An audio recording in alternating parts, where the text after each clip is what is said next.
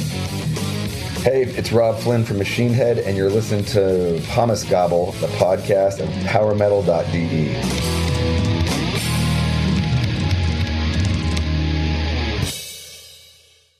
Hey there, it's myself from the podcast Pommesgabel, and the following episode is in English because of our today's special guest. Personally, for me, it's a big honor because his band is connected with my relationship to my uncle. So, Frank, schöne Grüße. And he, Frank, gave me my first CDs of heavy music. And besides Soulfly and Pantera, there was one band called Machine Head and um, the record Through the Ashes of Empire. And this was the start to hear heavy metal music for me. And Frank gave me the older Machine Head records. And now, 19 years later, for me, it's a big pleasure to speak with Mr. Robb Flynn of Machine Head. Hey, man, how's it going, dude? I'm pretty good. How are you? I'm doing amazing. I just got a Blabbermouth just put up a 10 out of 10 review called our new album the best thing we've ever done. And I kind of, my mind is kind of blown away right now. So pretty good. So almost three years after Catharsis, you will release a new record uh, on this Friday. It's called Of Kingdom and Crown. What a beautiful title of a record. Uh, it's your 10th studio record. And um, in this four years, many things happened, I think. And so um, we will take a quick review of the last years since the release of Catharsis and have a look on the new material of the new metal masterpiece. Um, so is it okay for you? Sure. All right. So first of all, you have also a podcast. It's called No Fucking Regrets. So what do you think about podcasts in general?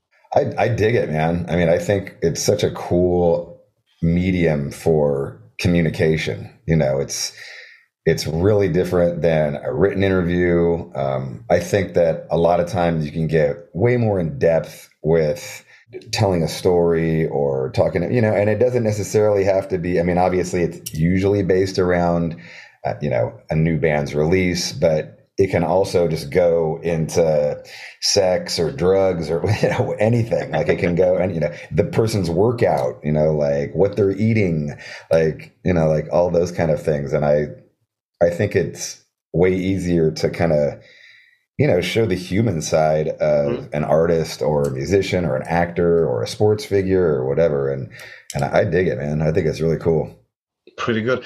And um, I also follow you on Instagram. And even though there are much disasters happening in the last month and years, so many bad things are happening, but you are a person who tries to stay positive. Um, also, the lyrics, especially from Burn My Eyes, I think, um, show you as a very empathic person. So, where do you get this positive energy from nowadays? Um, yeah, I mean, it's, you know, it's hard. Yeah, you're right. It's hard. it's hard sometimes. and I do, and I am affected by it. You know, like I think, you know, like most artists, um, you know, I do have, uh, you know, like emotions affect me. You know, I probably get it from my dad. You know, my dad and I used to go on walks almost every day, you know, and even, even, even as a teenager, at least once or twice a week you know, mm-hmm. we just walk, we'd go on a hike, we'd go, and, you know, we'd just talk. We'd talk about the world, we'd talk about life, you know. I'm, and I remember having like really heavy conversations with them about Martin Luther King's assassination, what he believed, and, and, you know, I just think it, you know, the talking, like even when I, you know, he caught me doing, you know, when I was eight, you know, I was a mess. I was a fucking really wild teenager, you know, like I was insane. And, you know, he caught me doing cocaine when I was like 17 years old. And, you know, my mom was like the type of person that when I got caught during cocaine, she would just like break out a, a metal pan and just hit me with a metal pan or a wooden spoon or whatever. And, you know, my dad, you know, my dad used to beat me with a belt, which was just kind of like what they did back then. And, uh, but, you know, like when I got to a teenager, like you know, I was I was as strong as him, and you know, I could stop the belt. And you know, I think he like was like, I'm not going to be able to do this type of thing anymore. So he would just talk to me, you know. And so like when he caught me doing cocaine, oh my god, he fucking like it was funny because I had a Metallica mirror. So it was, it was, it was a mirror that had Metallica Ride the Lightning on it, and it had a bunch of cocaine like residue on it. and he found, he found my straw, and he found and he's just like he breaks out the mirror and like he takes me to a, a like a diner, mm. and he breaks out the mirror and he breaks out the straw, and then he just sat there and talked to me. You know, he didn't like. I wished he would have hit me or just like punched me in the arm or like whatever. But no, instead he talked to me for three fucking hours, dude. and I was just like, by the end of it, I was like, I never want to do cocaine again, just so I don't have to listen to this three hour fucking conversation. And, you know, but in, in a lot of ways, it stuck. You know what I mean? Like all the things that he said stuck, you know, the kind of reasoning behind what he said and you know it had a it had definitely had an impact on me mm. and you know my dad's still alive and he's still a very mm. deep you know thinker and and uh you know so yeah when you ask me where i get my empathy from like i feel like you know a big part of it came from him mm. so do you think that the word is mightier than the sword yeah i mean sure in 2019, your first record celebrated its 25th birthday, and you did a huge virtual to perform the whole Burn My Eyes record. So, how was the tour uh, received by your fans? Oh my God, it was fucking huge. Uh, yeah, London Brixton Academy sold out in eight hours. Uh, Paris, you know, two nights in Paris sold out in one hour. So yeah, it was it was awesome uh, you know, we did we did we did all of Europe, we did America, and uh, you know, even just from a another from a personal standpoint, reconnect. You know, I brought Chris and Logan out, and just reconnecting with them for the 1st mm-hmm. time and all that time. It was it was awesome. And you know, that because it was an evening with, it was still three hour shows. So the first two hours of the show was Matt and mm-hmm. Vogg and Jared and I mm-hmm. doing everything after Burn My Eyes, basically and uh, and then the last hour was burn my eyes, and it was fucking it was tons of fun, man. And then the pandemic hit and put a stop to it all. And uh, since the release of Catharsis, uh, you released a lot of singles, I think, like Do or Die, uh, Circle the Drain, uh, Civil Unrest, but only My Hands Are Empty are part of the new Machine Head record. So, did you also have the thoughts to put the rest of the single on the new record? No, I mean, you know, we had written you know, we had written quite a few few songs during that period, and when my hands are empty came together, it was like, oh wow, like we really got something different and cool and unique here. You know, I remember telling Jared, like, if we can build the record around mm-hmm. this song, we're going to have something pretty special because there's, you know, this is definitely territory that we've never gone to before. And so, you know, we, we did that. And uh, so that was always the plan was just mm-hmm. to like, you know, that was to me, that was the starting point. That was the beginning of, of Kingdom and Crown. Mm-hmm. Before we will talk about of Kingdom and Crown, I want to speak a little bit about the new Machine Head lineup, the new Machine Head family with the decapitated guitar player Vogg and Matt. Uh, you found new members of uh, for the Machine Head family. So how did they get involved in the songwriting process of, of Kingdom and Crown? Well, Matt unfortunately wasn't really that involved because when the pandemic hit, you know, he was in the UK and lockdown and um, there was just no way to really get him over here to record. And, uh, you know, with Vogg, you know, like I would just send, you know, like once lockdown happened, I was just, I, I, I have a studio. So I was going to my studio and I was still working on riffs and send. So I, you know, like I'd just email him riffs or send him a video of me playing a riff on WhatsApp and be like, mm-hmm. Hey, like I don't, I, you know, I don't know what to do after this riff ends. Like, finish this riff and send it back to me. and um, you know, I do with I do that with Jared, and you know, and I'd send stuff to Matt too. And it was just, and then th- those guys would get ideas back to me, and you know, we'd just be like, oh, like let's try this and try that. And as I, as I'm sure it was for all bands who were trying to write over the pandemic, you know, because most bands, as you know, don't really live around each other anymore. You know, yes. maybe one or two guys live close, but everybody's kind of scattered out, and we're no different. And so, uh, you know, I think just you know, really use it, utilizing the technology that was available, you know, WhatsApp, email, you know, texting riffs. Like it was just, it was kind of awesome, really, you know. And um, I think you uh, you probably done something special for your tenth studio record. Um, it's your first concept record, I think. Yes. And um, I think you were inspired by the Japanese anime Attack on Titan. Uh, it it inspired uh, some of the aspects of the story, but the mm-hmm. but the the record is not about Attack on Titan. And um, the record is telling a story about two anti-heroes. And the set is based in a futuristic uh, wasteland where the sky is crimson red. Um, what are the stories about, and what is the message behind the stories of the two anti-heroes? So the like you said, it takes place in a crime-ridden futuristic wasteland uh, and it revolves around two characters. So, mm-hmm. character number one is Ares, who loses the love of his life, Amethyst, and goes on a murderous rampage against the people who killed her.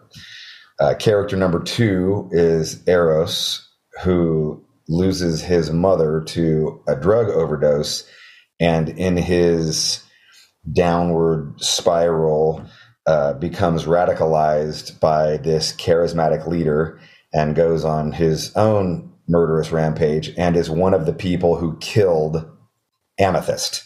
Mm-hmm. So the opening track, Slaughter the Martyr, is basically the origin story of character number one. He's just lost the love of his life. He's in a venomous, vengeful state of mind. And that's how the story and the album begins. So, what do you think about my statement? Is there still uh, a clear division between good and evil these days, or have the boundaries long since merged? Um, good guy with bad attitudes and bad guy with good intentions, especially since without good, the bad wouldn't even exist. Yeah, I mean, I can't, you know, really speak on what is happening today, you know, because the record is about something that happens in the future, you know, and that was that was kind of the beauty of of writing the record like this was that, you know, I've I've written nine albums through the lens of my eyes, you know, how I see the world, how, you know, experiences that have happened to me and, you know, this was the first time where I wasn't writing through my eyes anymore. You know, I'm writing through a character's mm-hmm. eyes and what they're doing. And then I've got to write from the polar opposite character's eyes and make it so that, you know, you can empathize with them and relate to them and feel something for them.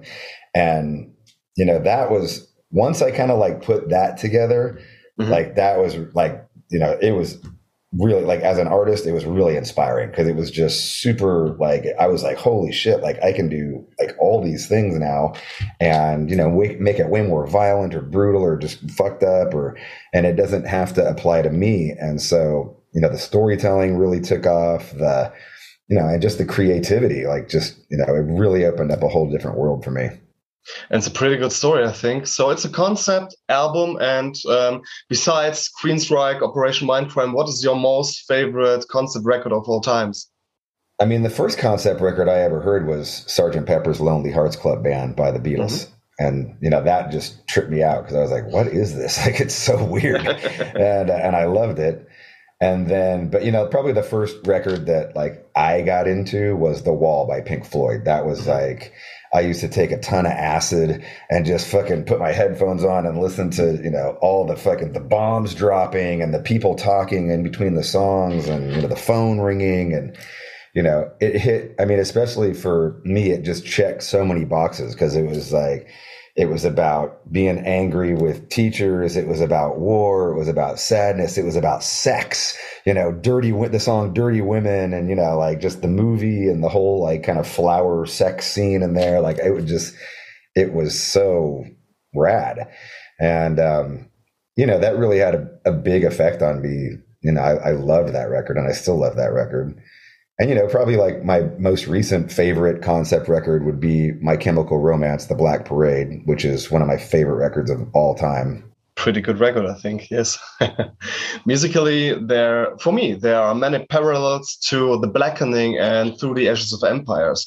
And honestly, I have to say that I didn't like Bloodstone and Diamonds and Catharsis as much as of uh, Kingdom and Crown. And um, the new album has has a huge groove, fire, and a lot of strong uh, thrash metal moments and the spirit of that time. Um, uh, 15 years ago. So, with which musical intentions did you start the work on of Kingdom and Crown?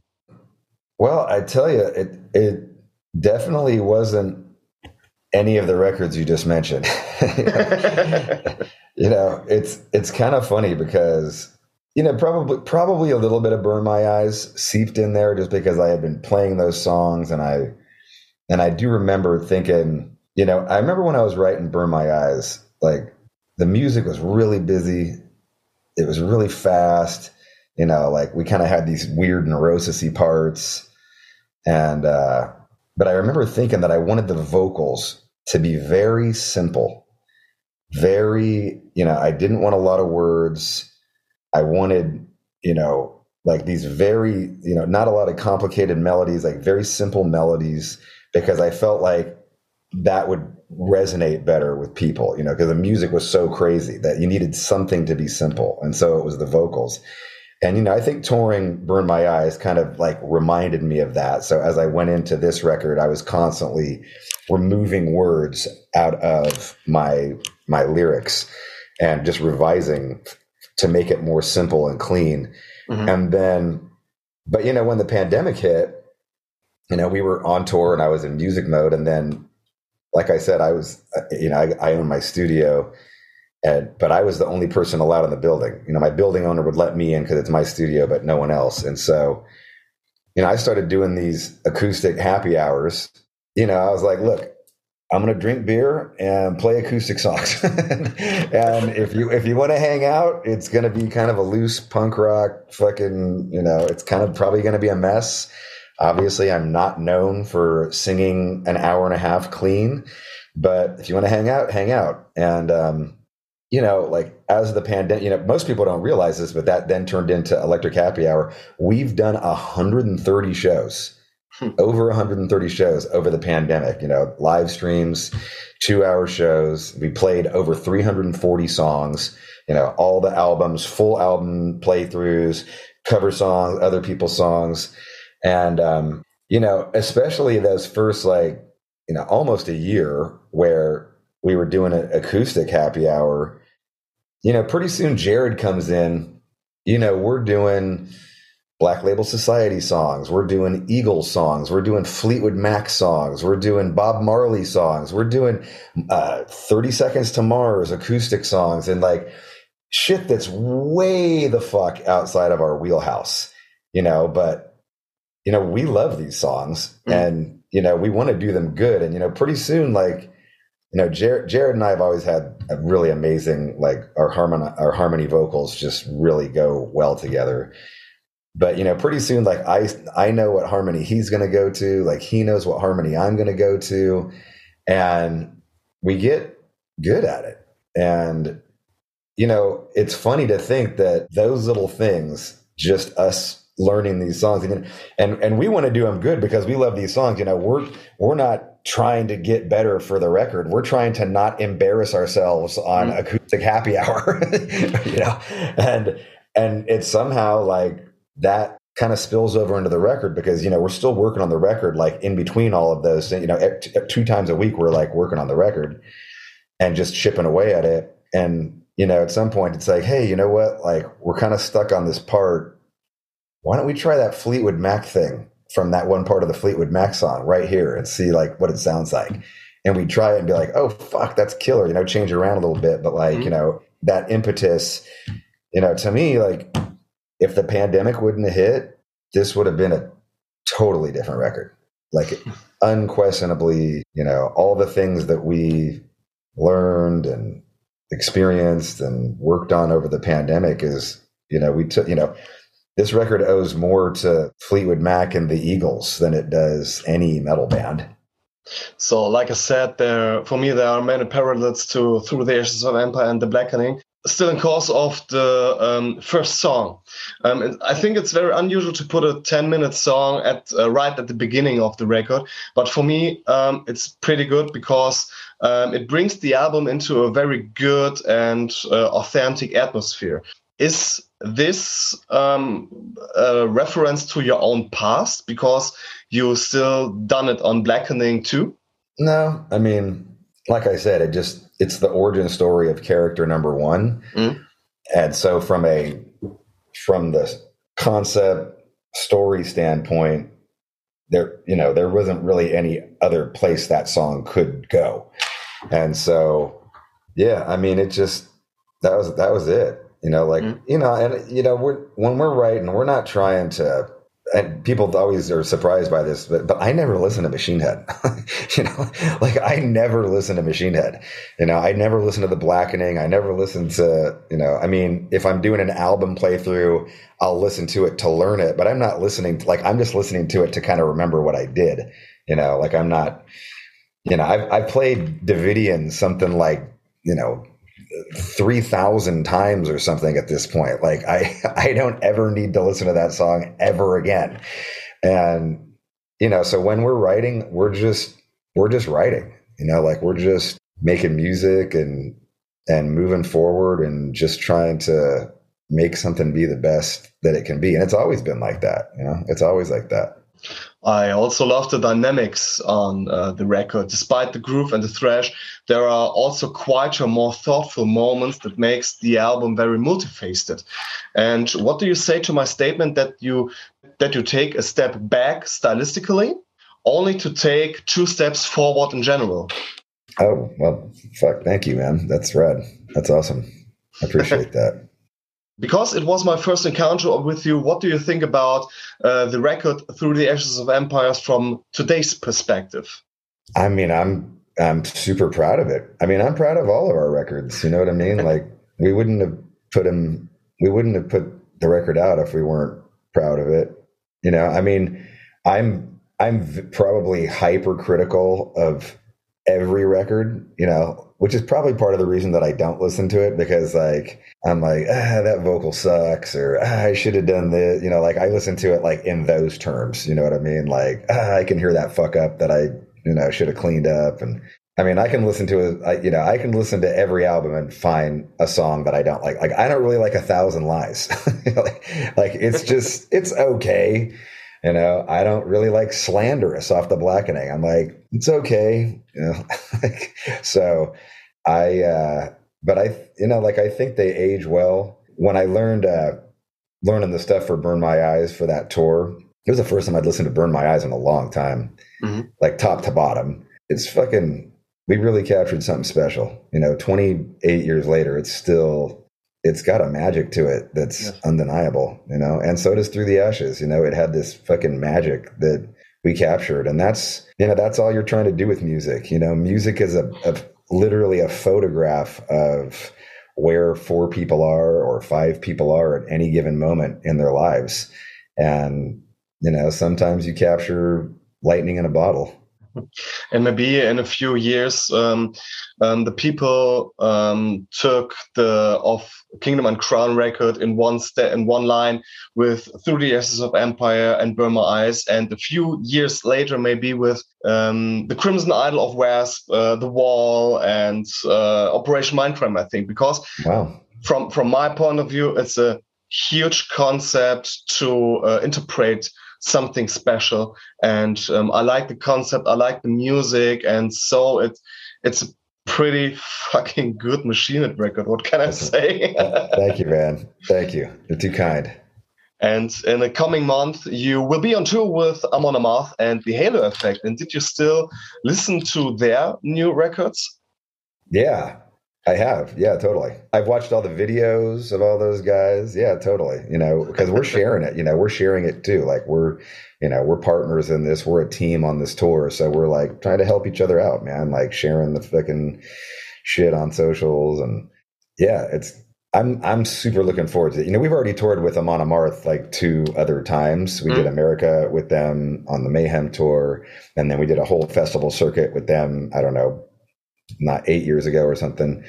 And so, uh, yeah, great guys. You know, obviously we've toured with In Flames before, so we know Peter and you know, all, fucking love those guys. Mm. Um, yeah, I mean, I'm really looking forward to it. You know, it's going to be massive. You know, we're it's a co-headline between us and Amon, so we're headlining in the UK, they're headlining in Germany, and then kind of flip flopping everywhere else.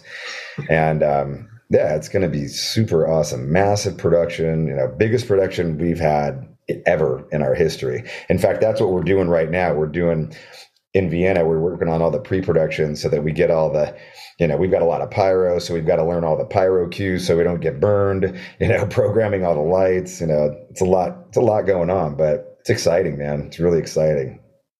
I will see you in Oberhausen in Germany, and Ooh, that's going to be a um, good one. That's going to be a good one. That that Oberhausen. It, it, it will be such a monster package if I saw Machine Head on the one end and Amon Amarth on the other hand. These two music legends will fit together. And um, I think the halo effect from uh, from former In Flames members. Um, they are such a, a incredible band and um, very cool newcomer. And with you, it, it must be a massive package. So I'm really looking forward to to the Oberhausen show. Oberhausen is probably going to be the biggest show on the tour. Like that's got the best ticket sales. Like Oberhausen's killing it. That's pretty good to hear. Thank you very much. So, um, dear Robb, um, is there anything you want to add um, to or to say to our listeners or to add um, what we doesn't talk about uh, of Kingdom and Crown? No, I mean, this was awesome, man. Thanks for having me on your podcast, dude. Thank you very much to you. But like I said, I've just one little question. So, what is your most favorite song at this moment? My most favorite song of this moment. Let me see. I have to open Spotify too. uh, yeah, let me look. What I was just listening. I've been listening to a bunch of stuff. You know what? My favorite song at this moment is it's a song called "Fly Again" by Turnstile. I'm fucking loving that Turnstile record, dude. Holy shit, they're so fucking good. All right, so my favorite song at the moment is uh, of a band called Exmortus and it's called oh, cool. Metal is King. Pretty good, pretty oh, yeah. massive production. They were recording right next door to me. They're they at the studio. My, my guy Zach, yeah, they're killer. Good so guys. It perfectly man. fits together. So Robb, thank you very much to be part of our show, to be part of Pommes Pommesgabel, and um, to our listeners. Um, Robb and I wish you all the best. Take care of you and have a nice day. And Robb, to you. I wish you all the best with the new metal masterpiece, with the tour, with this uh, Vikings and Lionhearts tour. And um, so, thank you very much. Yeah, awesome, dude. Thanks for having me, man. This was awesome.